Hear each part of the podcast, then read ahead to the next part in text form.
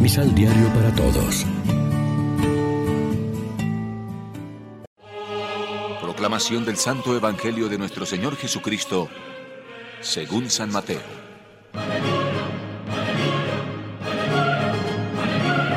No crean que yo vine a suprimir la ley o los profetas. No vine a suprimirlas, sino para darle su forma definitiva. Les aseguro que primero cambiarán el cielo y la tierra antes que una coma de la ley. Todo se cumplirá. Por tanto, el que deje de cumplir uno de los mandamientos de la ley, por insignificante que parezca, y enseña a los hombres a desobedecerlo, será el más pequeño en el reino de los cielos. Al contrario, el que los cumpla y los enseñe será grande en el reino de los cielos. Lección Divina Amigos, ¿qué tal? Hoy es miércoles 14 de junio y a esta hora nos alimentamos con el pan de la palabra. En la vida de un cristiano, sobre todo si se dedica a algún tipo de apostolado, tiene que haber unas convicciones claras, sin las cuales le resultará difícil perseverar en su camino. También nosotros ponemos nuestra confianza en Dios por la fuerza que Él nos comunica y por nuestras cualidades es como podemos seguir adelante haciendo algo para el bien de los demás. El Antiguo Testamento no está derogado, está perfeccionado por Jesús y su Evangelio. Los mandamientos de Moisés siguen siendo válidos.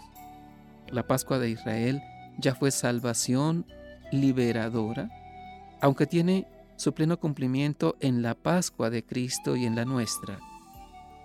La alianza del Sinaí ya era sacramento de salvación, pero ahora ha recibido su plenitud en el sacrificio pascual de Cristo en la cruz y en su celebración memorial de la Eucaristía. En la mayoría de sus elementos sigue consciente la gracia salvadora de Dios que ya empezó y continúa ahora. Basta recordar cómo seguimos rezando los salmos del pueblo de Israel. Eso sí, conscientes de que Jesús ha llevado a su perfección todo lo que se nos dice en el Antiguo Testamento, como lo ha hecho en este sermón de la montaña con el novedoso programa de sus bienaventuranzas. No nos lo ha hecho más fácil, sino más profundo e interior. La fidelidad del discípulo de Cristo habrá de superar la de los escribas y fariseos mediante una sumisión amorosa a la voluntad de Dios, que va más allá de la observancia de la letra de la ley, porque si no son mejores que los letrados y fariseos, dice, no entrarán en el reino de los cielos. Entre el cristiano y la ley existe una mediación que es esencial la justificación que nos viene por la fe en Cristo. De esta suerte, aunque la sola observancia de la ley por el creyente no le da la justificación ante Dios, sí pone de manifiesto la justicia adquirida en Jesucristo por la comunión con Dios mediante la fe en su Hijo Jesucristo. Reflexionemos.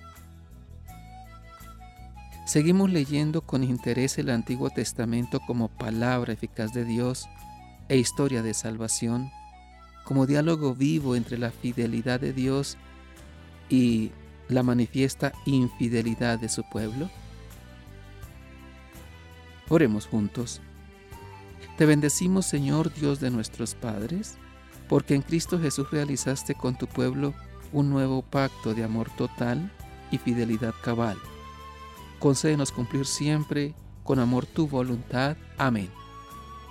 María, Reina de los Apóstoles, ruega por nosotros.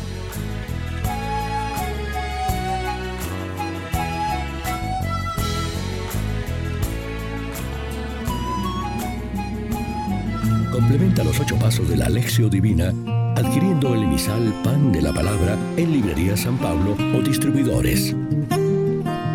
Más información www.sanpablo.co